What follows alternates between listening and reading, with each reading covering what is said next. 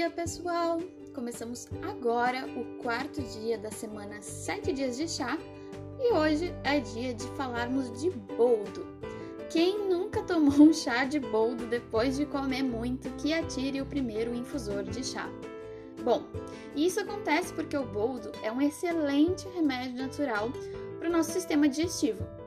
São diversos os benefícios associados a digestão, como diminuição dos gases, diminuição de sintomas de azia, ajuda a desinchar a barriga, ele trata a má digestão como um todo.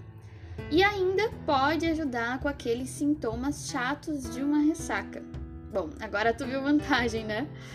Porém, assim como chá verde, o boldo não é muito indicado para grávidas e pessoas com alguns problemas da vesícula biliar, Nesses casos, consultem sempre um médico antes.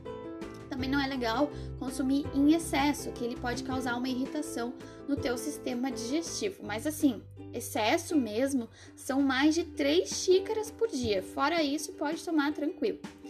Hoje à noite eu vou ensinar uma receitinha bem legal com boldo fresco, que foi um dos meus primeiros contatos da vida com ervas medicinais. Então, uma ótima quinta-feira a todos.